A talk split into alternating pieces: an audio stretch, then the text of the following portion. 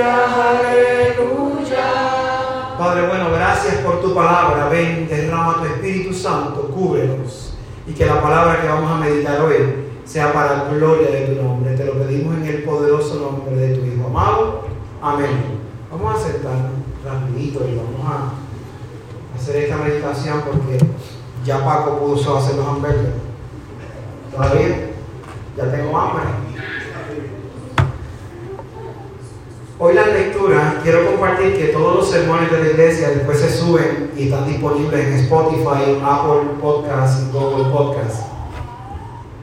Eh, la lectura que vamos a meditar para aquellos que escuchen el sermón después está tomada de Deuteronomio, capítulo 30, versos 15 al 20, el Salmo 119, versos 1 al 8, Primera de Corintios, capítulo 3, 1 al 9, y el Evangelio de Mateo, capítulo 5, versos 21 al 37.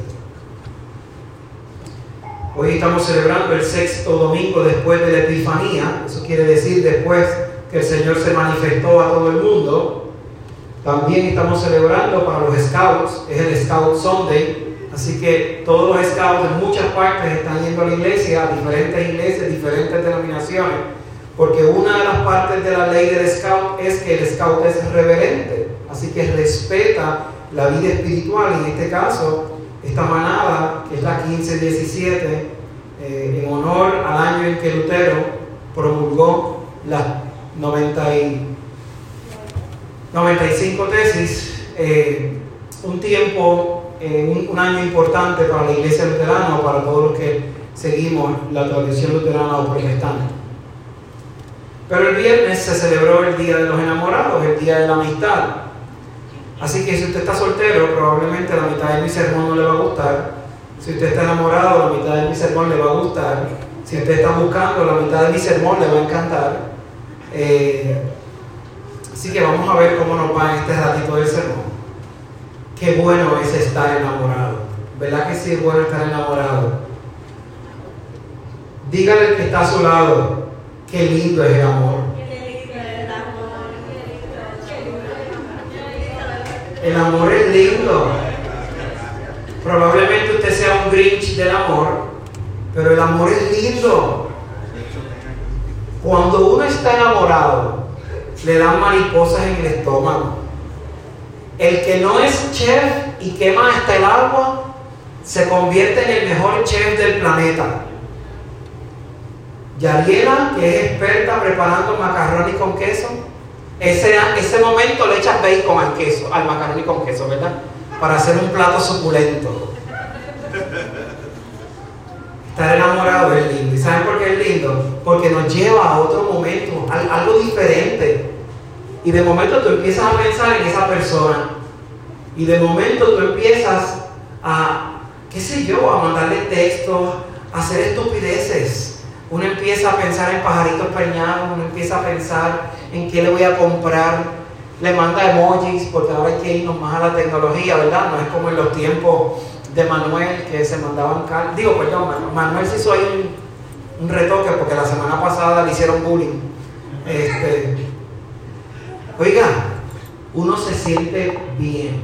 Y uno se siente bien porque estar enamorado es una experiencia maravillosa. ¿Cuántos de digo, algunos no se recordaron porque están mayorcitos ya, este, pero cuántos se recuerdan de ese primer beso, de ese primer amor? que de momento lo arrastró a usted por todas partes. Y usted decía, ay Dios mío, este muchacho, esta muchacha me va a volver loco, me va a volver loca. Que usted cobraba 100 pesos en el cheque y gastaba 150 en regalos.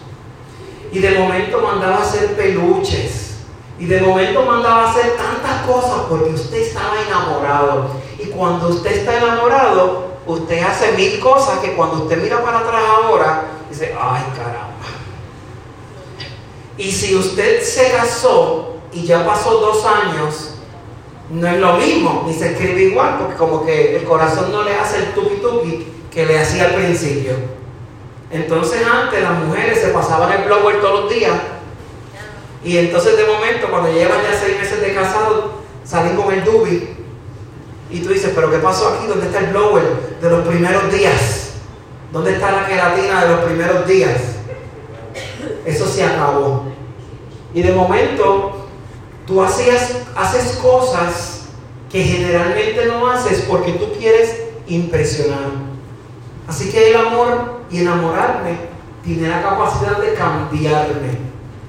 Y es delicioso, oiga, usted ir a chiquis, a macarrones a grill, enamorado, no le sabe igual la comida que cuando usted va este, sencillamente porque está con compañeros de trabajo, la va a pasar bien con los amigos, sabe diferente las costillas, sabe diferente el salmón, sabe diferente todo. El amor hace que mi vida sea diferente. Yo, como pastor, tengo que escuchar muchas historias de amor y generalmente las partes que a mí me tocan escuchar son las malas. Cuando me dicen, no, ese maldito que me hizo la vida imposible o esa condenada mujer que me lastimó. Así que la parte mala del amor es la que me toca escuchar a mí.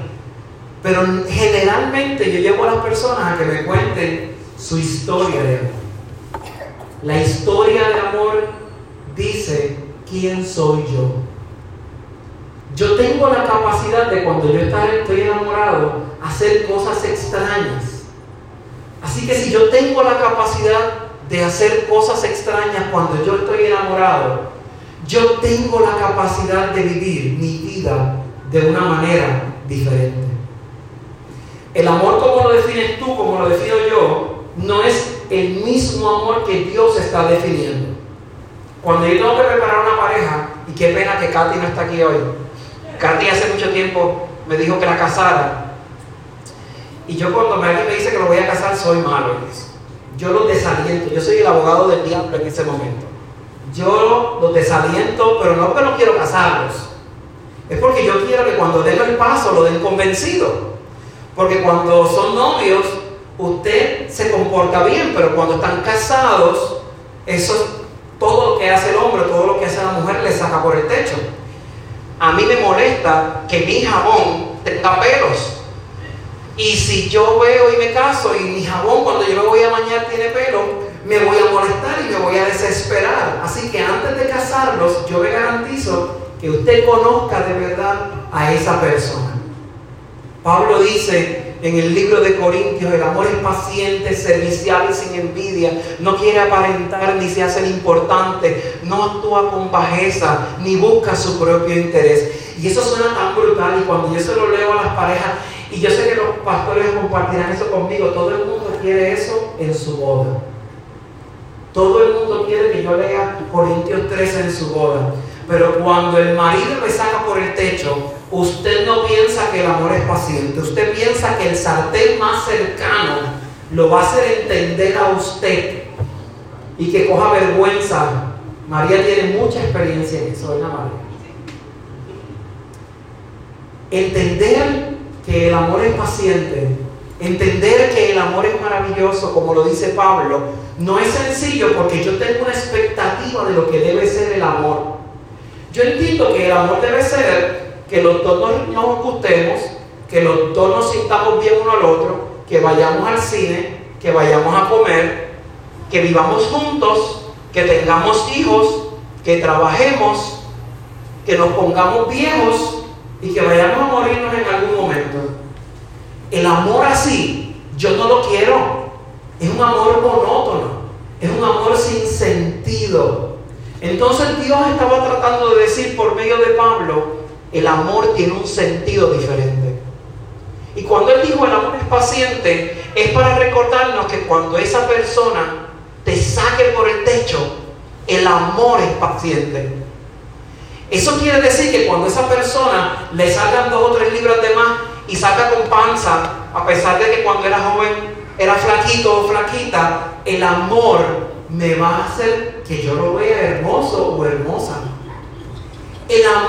Tiene una capacidad de transformar mi vida.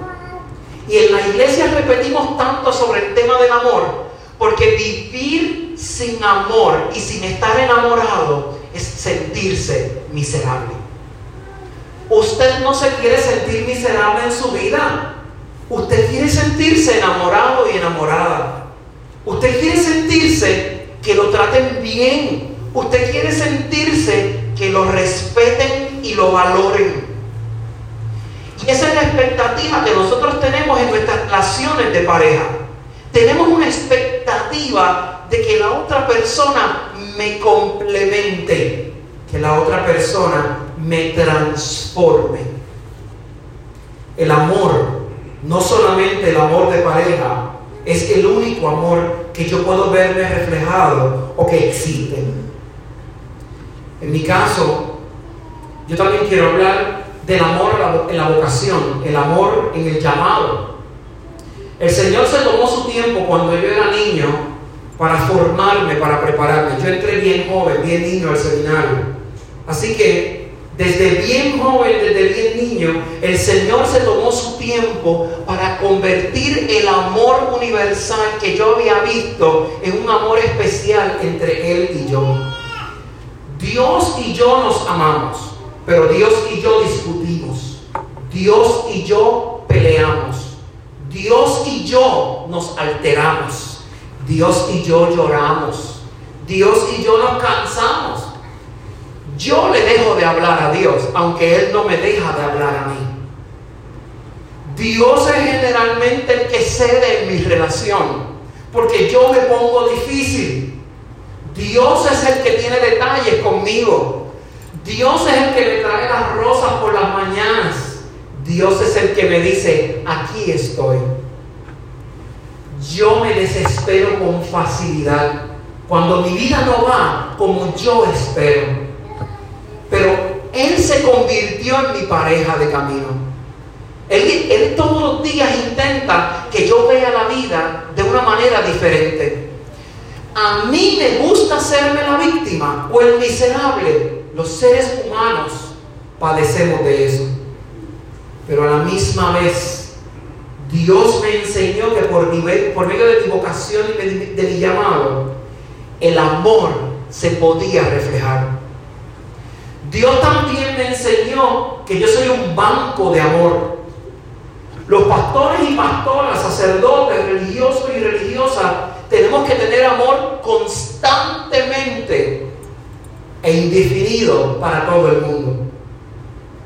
Pero ese no fue el único amor que Dios me permitió conocer. Así que yo he estado enamorado, me han dado mariposas, Dios me enamoró, se tomó su tiempo para enamorarme. Pero también tuve el privilegio de ver el amor de mi hija. Yo vi a mi hija nacer. Yo estuve en esa habitación en el momento en que ella vino al mundo.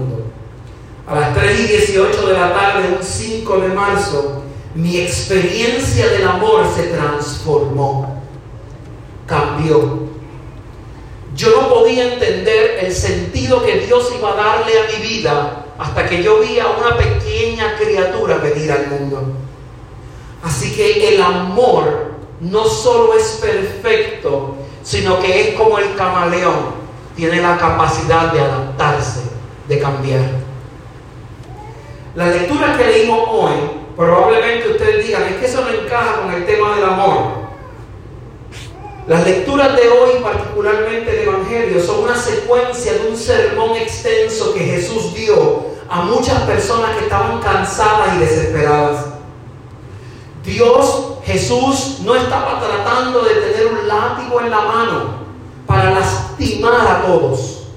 Dios estaba tratando de mirar a los ojos a todo el mundo y decir, ¿saben qué? Todas estas leyes existen y yo no las voy a cambiar. Pero yo sí te puedo decir que el amor que yo te tengo es tan grande que cuando tú te sientas miserable, cuando tú te sientas mal, Dios, Jesús, está ahí para transformar tu vida. Él se tomó el tiempo como a Jeremías para enamorarme a mí. Él secó cada una de mis lágrimas él me empujó cada vez que yo estaba cansado. Él evitó que yo me estrellara contra la pared. Él evitó que mi depresión se convirtiera en suicidio. Que mis lágrimas se convirtieran en depresión. Y que mi risa se, se evitara convertir en lágrimas. El amor que nosotros vemos por medio de Pablo en Cristo y el amor que nosotros vemos todos los días no es el mismo. Pero yo sí estoy convencido de que si yo vivo todos los días de mi vida enamorándome, cambiándome, transformándome, yo voy a ser una persona diferente. Para yo ser una persona diferente, tengo que vivir permanentemente enamorado. Permanentemente enamorado no de las personas que están a mi alrededor, sino de un Dios que muchas veces yo lo guardo en la gaveta y solamente lo saco cuando a mí me da la gana. Ese Dios que está incondicionalmente para mí. Yo me dejé enamorar por Dios. ¿Cuándo te vas a dejar enamorar por Dios? ¿Y saben qué pasa cuando uno se enamora? Yo recordaba a una señora que tenía unos muchachos, a los muchachos no les gustaba peinarse, no les gustaba arreglarse, no les gustaba nada, hasta que se enamoraron. Y la doña siempre me decía, deja que se enamoren para que tú veas cómo se cambian y se arreglan y se ponen bien lindos. Cuando tú estás enamorado y te dejas enamorar de Dios, tu vida cambia. ¿Y sabes cómo cambia? No es que vas a ser un santurrón, no, eso no va a pasar. Ni vas a dejar de ser malas crianzas al otro día, eso no va a pasar. Pero ¿sabes qué sí va a pasar? Que todos los días vas a cambiar algo porque Dios te ha amado de tal manera que tuviste el sacrificio que Él hizo por ti. Vamos a dejar nuestro orgullo a un lado y vamos a amar al que está a nuestro lado siempre. Y vamos a presentar nuestro corazón delante de Dios. Y vamos a reconocer que Dios quiere que de lo profundo de nuestro corazón salga una alabanza perfecta. Quiero cerrar con el primer poema, si me, si me acuerdo completo, el primer poema que yo me aprendí cuando yo tenía 10, a 10 o 12 años. Es de P.H. Hernández. Y dice, si Dios un día cegara toda fuente de luz, el universo se alumbraría con esos ojos que tienes tú. Pero si, de, si lleno de agrios enojos tus lindos ojos Dios arrancase, no podría tender la noche sobre la nada, porque el mundo se alumbraría con el recuerdo de su mirada, de tu mirada. Yo creo que si recordamos la mirada de Dios, nuestras vidas van a estar alumbradas por su amor siempre. Que el Señor bendiga.